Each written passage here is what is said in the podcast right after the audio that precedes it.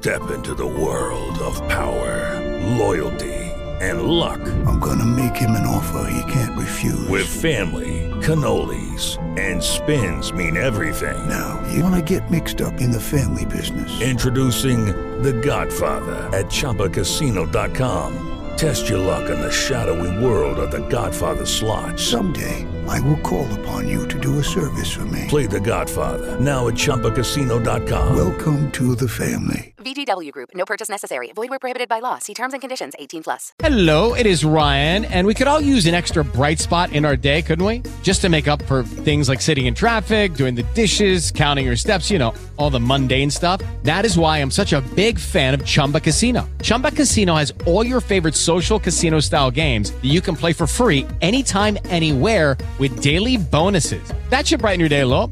Actually, a lot. So sign up now at chumbacasino.com. That's chumbacasino.com. No purchase necessary. VGW Group. Void were prohibited by law. See terms and conditions. 18 plus.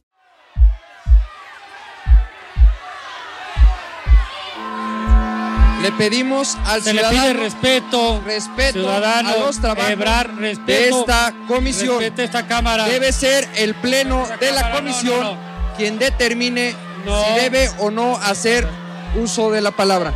Yo le pediría que se pida respeto a esta comisión y se cierre el micrófono de la persona que Por- está haciendo uso de la Por misma. favor, cierren el micrófono a la persona que está queriendo hacer uso de la palabra.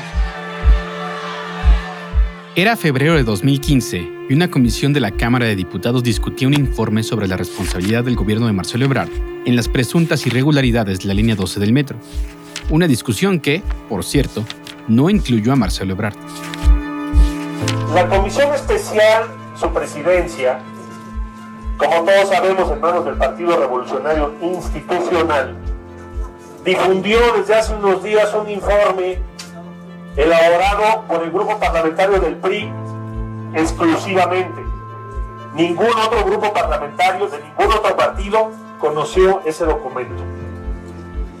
Ese documento que se dio y se divulgó tiene un propósito esencialmente político, porque no se entiende por qué razón una comisión especial sobre un tema tan relevante como la línea 12 no ha llamado a comparecer al de la voz y a muchos otros funcionarios actuales y de la pasada administración y ni siquiera ha revisado lo que ya se había trabajado en la Asamblea Legislativa y en otras instancias.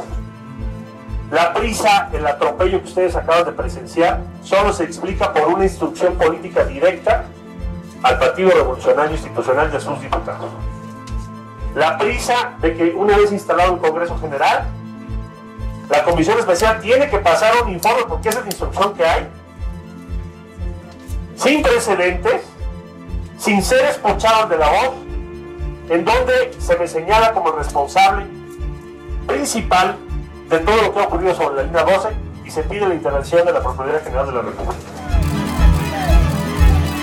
Desde el inicio, la investigación de estas presuntas irregularidades estuvo plagada de política y su punto máximo llegó con el cierre total del tramo elevado de la línea dorada durante seis meses que causó un caos en la movilidad de este punto en la ciudad.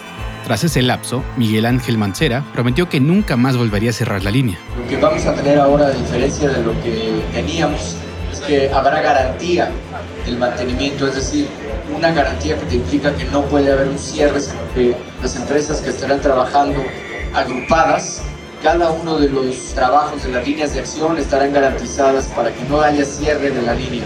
Lo cierto es que hoy nuevamente permanece cerrada y hay muchas dudas acerca de la investigación de las irregularidades, de las sanciones de los responsables y de las condiciones en las que se entregó la línea 12 después del cierre de 2014.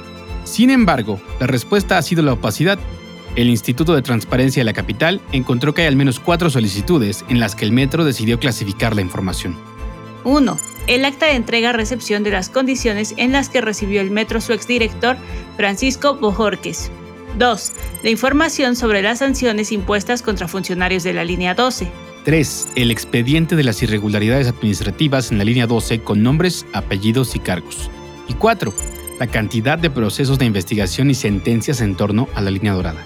Es decir, no se sabe quiénes, por qué y cómo castigaron a los responsables de los desperfectos en la construcción de esta ruta.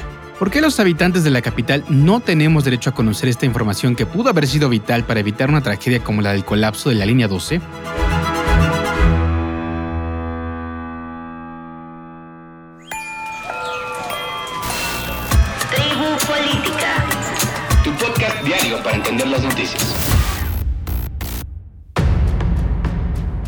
Para entender mejor este tema, Mauricio platicó con María del Carmen Nava, comisionada del Instituto de Transparencia de la Ciudad de México, acerca de un reporte especial de la línea 12 elaborado por el Info CDMX.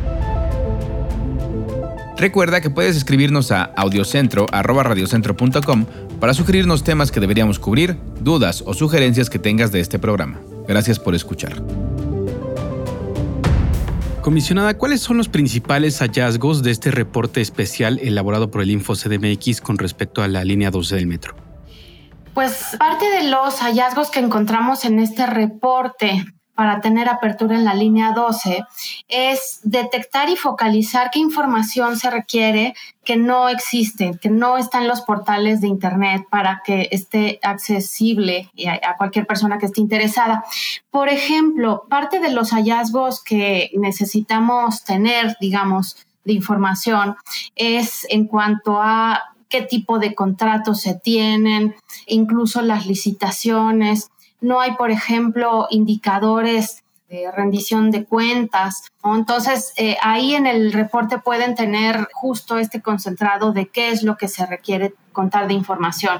Sobre todo aquí, eh, pues lo, interesante y lo relevante es poder tener con oportunidad esta información. Ya estamos a un mes de lo sucedido el pasado 3 de mayo en la línea 12 y en ese sentido me parece que siempre la transparencia va a dar un, un elemento de fuerza para poder contar con credibilidad, para tener confianza en las decisiones y para contribuir con información al derecho a la verdad. Aquí en el informe veo que hay cuatro solicitudes de información cuya respuesta fue eh, reservada por el propio Metro entre 2017 y 2019. Una es eh, sobre el acta de entrega-recepción, otra sobre sanciones impuestas a funcionarios, una más del el número de expedientes con irregularidades y otra sobre cuántos procesos de investigación. ¿Por qué decidieron destacar estas cuatro solicitudes de información en el informe que hacen? Nosotros lo que buscamos hacer es detectar qué información justo se había reservado y que fuera visible. Entonces, esos son los casos que nosotros detectamos, porque también el catálogo de reserva de información en cada sujeto obligado de la ciudad y del país tiene que ser publicado en los portales. Eso es lo que nosotras detectamos desde Estado Abierto del Info en la ciudad eh, y en ese sentido nos parece relevante. Ahora bien, se presentaron solicitudes de información y en estos casos se reservaron. Sin embargo, también lo que hicimos fue el mapeo de solicitudes de 2006 al 2020. ¿Qué implica esto? Que justo cuando se empieza con la planeación de la construcción de la línea 12, se extrajeron más de 7.000 solicitudes de información que se recibieron en el antes de F, ahora Ciudad de México, y de las principales información que se ha solicitado es acerca del mantenimiento, de mejora de estaciones. Son temas recurrentes que han eh, sido eh, detectados a través de estas solicitudes de información. En ese sentido, nos parece también muy relevante poder contar con la visibilidad de esa información y ponerlo, pues por supuesto, a la luz de las personas. Tenemos una sección, eh, un micrositio de datos abiertos del Info en la ciudad, donde hemos vertido esta información y también es parte de lo que encontramos y mostramos en este reporte. ¿Le parece que una solicitud de transparencia de este tipo eh, sobre la línea 12, por ejemplo, puede afectar o puede comprometer la operación del metro, como afirmó el gobierno en 2015, lo suficiente como para reservar la información? De hecho, parte de las facultades que tenemos los órganos constitucionales autónomos, garantes de transparencia, es justo revisar la clasificación de información, cuáles son los criterios, los sustentos. En ese sentido, Cuando las personas reciben por respuesta justo una clasificación de información, pueden pasar al garante a preguntar, incluso a que revise esa clasificación de información. Hasta ahora, nosotras desde el Info de la ciudad no hemos recibido esas solicitudes de verificación de clasificación. Me parece, y ahí también hay parámetros legales que sí establecen que sí se puede clasificar. Y, por ejemplo, son procesos que llevan, en el caso de algún tipo de investigación de responsabilidad de persona servidora pública, eh, por ejemplo, los procesos también que se llevan a cabo de auditoría de fiscalización, sobre todo que están en el trayecto de investigación. Ese es el tipo de información que sí podría clasificarse. Y claro, aquí también hay una parte que tiene que decirse, porque la información, si bien toda tendría que ser pública, también habría que cuidar 100% la protección de datos personales. Si hay algún dato personal que esté incluida en el documento público tiene que ser testado, ¿no? ¿Y a qué voy? Que también, y por eso el reporte eh, refiere sobre los comités de transparencia. El comité de transparencia de cada sujeto obligado es como eh, su propio consejo al interior de cada eh, institución que revisa y autoriza la clasificación de la información. Entonces, son muy relevantes esos comités porque también son las ventanillas ciudadanas dentro de los sujetos obligados. En el caso, por supuesto, del metro, de la Secretaría eh, de Transporte Público, en fin, cada sujeto obligado de los casi 150 en la ciudad tiene su propio comité. En ese sentido, son los primeros que deben responder por qué clasifican o no la información. En el momento que nosotros como garante recibimos esa queja para revisión, entonces ya valoramos qué criterios tomó el comité, si están sustentados o no, en fin, y ya se abre justo la discusión de si se tendría que desclasificar o mantener clasificada la información. Pero eso es como abuelo de pájaro, cómo funciona este tema y nos parece aquí lo súper relevante es que ante cualquier emergencia, ante cualquier eventualidad que se detone por vivir riesgos, no podemos quedarnos sin información. Lo que tiene que salir es justo la transparencia para solventar las necesidades de las personas. Y ese es el gran llamado con este reporte para poder llenar los huecos y vacíos de información que se detectaron. Eh, nos dice, por ejemplo, que los procesos en contra de personas servidoras públicas o que los datos personales podrían constituir un criterio para reservar la información, pero sí llama la atención que, por ejemplo, en 2019 se haya reservado el acta de entrega-recepción en el metro, ¿no? Es una cosa que hacen de manera rutinaria otras, otras dependencias. Yo lo he visto en sitios de Internet de casi cualquier dependencia federal, la publican tal cual. Sí, este tipo de documentos incluso son obligaciones de ley de tenerlas públicas. Entonces, eh, han preguntado también mucho sobre los libros blancos del metro y es justo lo que permite dar credibilidad a la toma de decisiones. Y sobre todo también hay algo que me gusta ilustrar, sobre todo porque este año 2021, en el caso de Estados Unidos, se desclasificó y se liberó por fin la información en torno a ovnis, ¿no? Objetos voladores no identificados. ¿A qué voy con eso? O sea, que aunque pasen 50 años, que en el caso de Estados Unidos fue así, hay una periodicidad, hay un límite de tiempo, no es de manera permanente que se puede clasificar una información, porque justo la valoración del riesgo de darlo a conocer de manera pública tiene una temporalidad. Y esa temporalidad puede revisarse si ya se actualizó y se puede liberar la información. Y lo importante es, uno, pues siempre documentar todos los procesos que se tienen dentro de justo la operación, en este caso del metro, y dos, revisar si eh, todavía siguen vigentes los sustentos que clasificaron en su momento esa información. En ese sentido, sí me parece que tenemos pues que hacer un movimiento de revisión de con los criterios que tenemos en el 2021 y las necesidades de información, pues liberar, dar mayores respuestas y no únicamente decir, ah, pues ya está clasificada hacia atrás y con eso nos quedamos. Creo que eh, la, la narrativa ahorita es qué información necesitamos requerimos respuestas públicas, sobre todo porque también aquí hay, por supuesto, replanteamientos de cómo se va a terminar la línea 12 y cómo se va a hacer la reparación del daño, no solo, por supuesto, de eh, la viabilidad de la línea 12 para seguir siendo usada por las personas, sino también eh, de las personas que fueron afectadas en el accidente. Y, por supuesto, en esta planeación posterior de terminar la línea 12, las personas vecinas que son afectadas o que tienen alguna decisión que tomar en torno a sus viviendas, porque tengan que ser compradas, en fin, hay todo un debate abierto.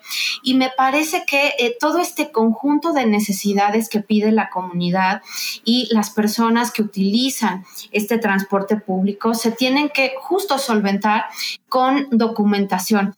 Una de las cosas que también presenta este reporte es la detección de qué tipo de información hay. Se encontraron muchos boletines de prensa y ahí también reflejamos en qué instituciones públicas se encuentra esta información en los portales, pero los boletines, digamos, tienen una utilidad efímera en términos de tener una reacción en el momento de dar respuestas, pero no necesariamente son documentos públicos que van plasmando la toma de decisiones. En ese sentido, también el llamado es no solo a, referir y construir y difundir boletines de prensa, sino también a liberar información de qué pasó hacia atrás sobre la línea 12. ¿Le parece que la respuesta del gobierno de la ciudad en materia de transparencia ha sido eficaz en otros sucesos como el sismo de 2017 o la pandemia? me parece que hemos necesitado de ver mucho más información. ¿Qué ocurrió con el sismo del 19S?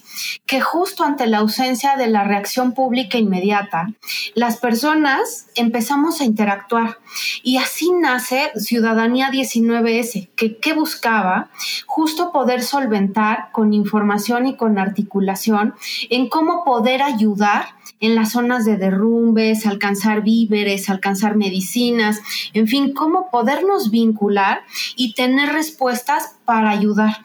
En ese sentido, sí me parece que ha hecho falta de tener esta cultura de reacción inmediata pública ante los riesgos.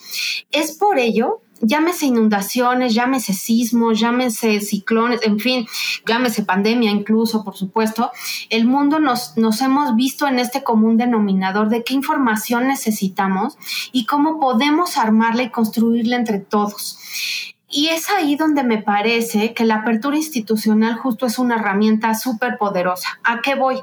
Que eh, desde 2019 trabajamos para construir un protocolo de apertura y transparencia ante riesgos con distintas justo organizaciones de sociedad civil, academia, instituciones, autoridades y comunidades anticorrupción en distintos órdenes de, del país y a nivel incluso alcaldías, municipios, a nivel nacional trabajamos con Senapred ya tenemos ese protocolo y justo lo presentamos hace poco más de un mes e hicimos un llamado a aplicarlo ahora que justo sucedió esta cuestión lamentable en la línea 12.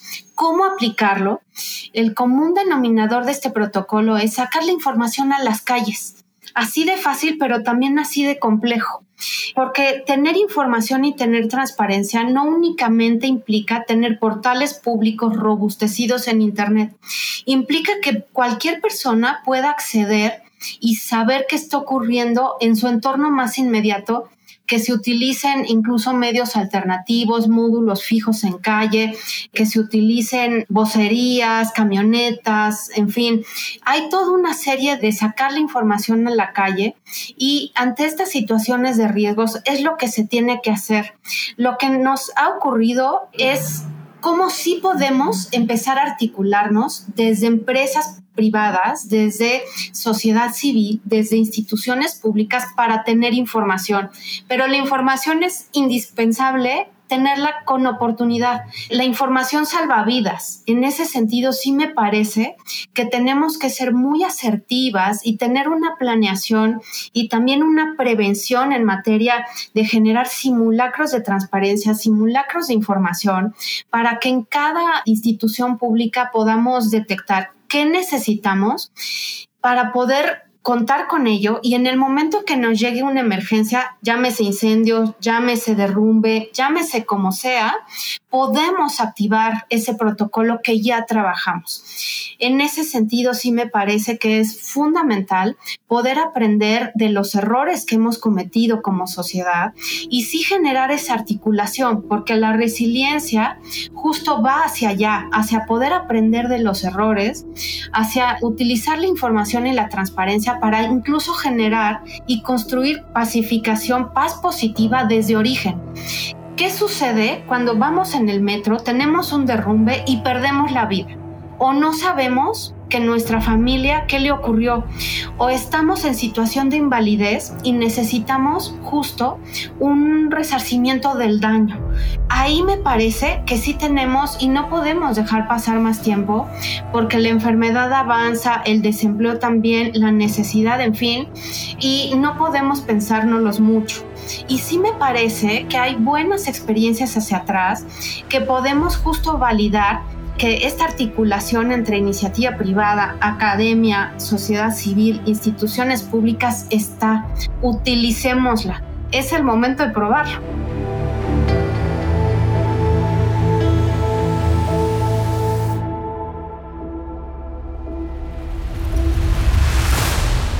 Una de las cosas que destaca el reporte especial del Instituto de Transparencia de la Ciudad es que el número de solicitudes de información sobre la línea 12 llegaron a su punto máximo en 2017, cuando la ciudadanía hizo un total de 615 en ese año, pero este interés fue disminuyendo con el paso del tiempo hasta llegar a solo 69 en 2020, una cifra que nos invita a no perder el interés en temas como este, sin importar los vaivenes de la política. Si quieres saber más del tema, te recomendamos leer el informe Reporte Especial Apertura Línea 12 del Info CDMX. Este podcast fue producido por Audio Centro, narrado y escrito por Valeria Ríos y Mauricio Montes de Oca, editado por Eric e Iván González con la producción ejecutiva de Luisa Cantú y Javier Martret.